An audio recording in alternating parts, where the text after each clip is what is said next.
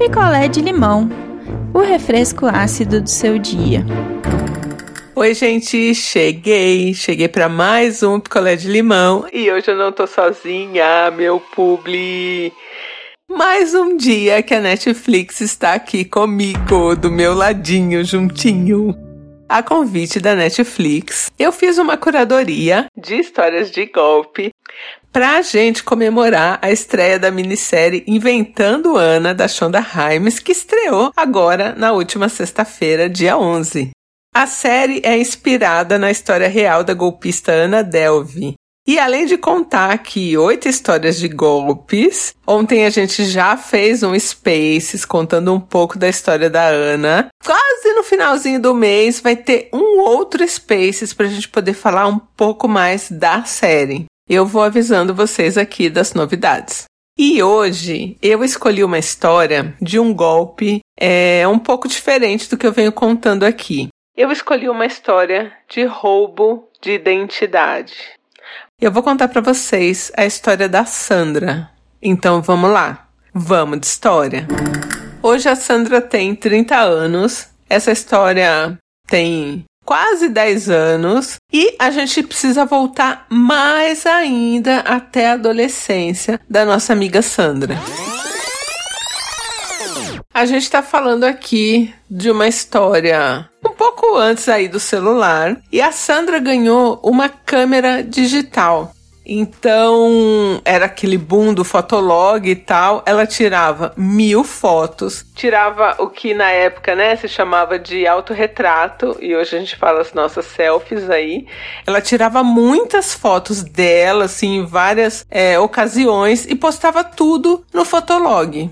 Os pais da Sandra acompanhavam ali de perto, né, as coisas que ela postavam, mas incentivavam que a garota ali, adolescente, postasse realmente, né? Ela tirava fotos ótimas, bonitas e tal, não só dela, como de paisagens, enfim, ela tirava várias fotos e ela foi ganhando seguidores e admiradores por conta dessas fotos que ela postava.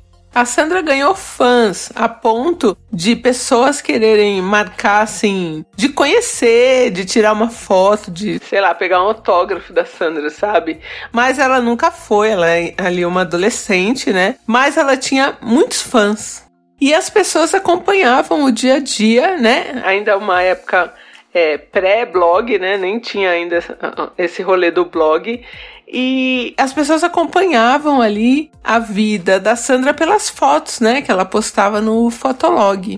E os anos foram passando, né? O tempo passou, ela foi tendo mais coisa para fazer ali em relação à escola e tal, e foi deixando um pouco de lado esse fotolog, mas com todas as fotos, com tudo aberto ali na internet o tempo todo. E aí o tempo passou mais um pouco, a Sandra foi pra faculdade, começou a namorar, é, chegou a era do Facebook, e no Facebook ali você podia escolher, né, com quem você compartilhava as coisas. Então aí ela já tava mais seletiva, né, mais cautelosa com as coisas. Só que ela deixou aquelas fotos que ela postava no Fotolog ali abertas, né? Nem lembrou mais. E aí, aquela febre, né, dos grupos que começaram ali no Facebook. A Sandra entrou em alguns, então ela entrou num grupo que era só para mulheres ali, um grupo mais fechado, que, né, elas tratavam de temas mais sensíveis e tal. E um dia ela tava lá no grupo e fez um comentário e alguém marcou uma pessoa, um ADM, né, do, do grupo e escreveu assim: Eu não sabia que era permitido fakes nesse grupo. Aí a Sandra olhou, era meio que uma resposta na resposta dela, mas passou batido, ela não entendeu o que, que a moça estava falando. Aí, numa outra oportunidade, num outro post de outro assunto, essa mesma moça comentou assim: a gente vai chamar essa moça de Cíntia. A Cintia come comentou assim no post que a Sandra tinha comentado. Não é possível que a gente esteja num espaço seguro e aqui tenham perfis fakes. E marcou o arroba da Sandra, tipo. A Sandra é, X é um fake. E aí a Sandra se ligou que a moça tava falando dela mesmo. E aí a Sandra respondeu que não tinha entendido o que, que aquela moça Cíntia queria dizer. E ao mesmo tempo ela mandou mensagem privada pra Cíntia. Daí a Cintia foi super grossa com a Sandra, dizendo que ela era uma desonesta, que ela estava usando fotos de uma amiga dela. Tipo, essa Cintia falou: Olha, você é desonesta, você está usando fotos da minha amiga no seu perfil. E a Sandra incrédula. E a Sandra começou a falar que devia ser um engano, ou que a amiga da Cintia era muito parecida com ela. Ela até brincou: vai ver, eu tenho uma irmã gêmea por aí, não tô sabendo, nananã. Só que essa moça, Cintia, tava muito brava e ela falou: Você tá brincando com uma coisa séria, eu sou amiga é, dessa pessoa há mais de sete anos. E eu vi, tipo, né, as fotos foram evoluindo ali e tal. E você que tá roubando as fotos dela. Nessa hora, a Sandra ficou muito brava. Mas ela não queria ser grossa com essa Cíntia, porque ela queria descobrir qual era esse perfil dessa pessoa que estava se passando por ela há mais de sete anos. Só que essa Cíntia estava muito desconfiada, óbvio, né?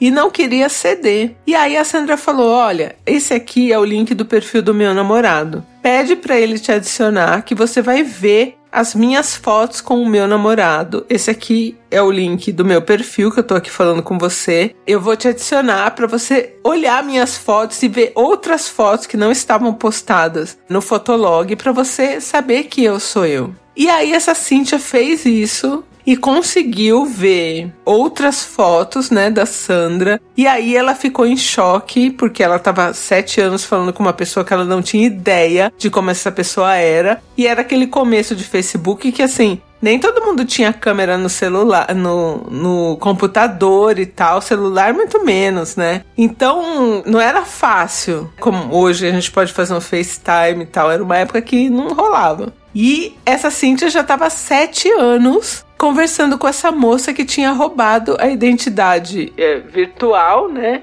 da Sandra.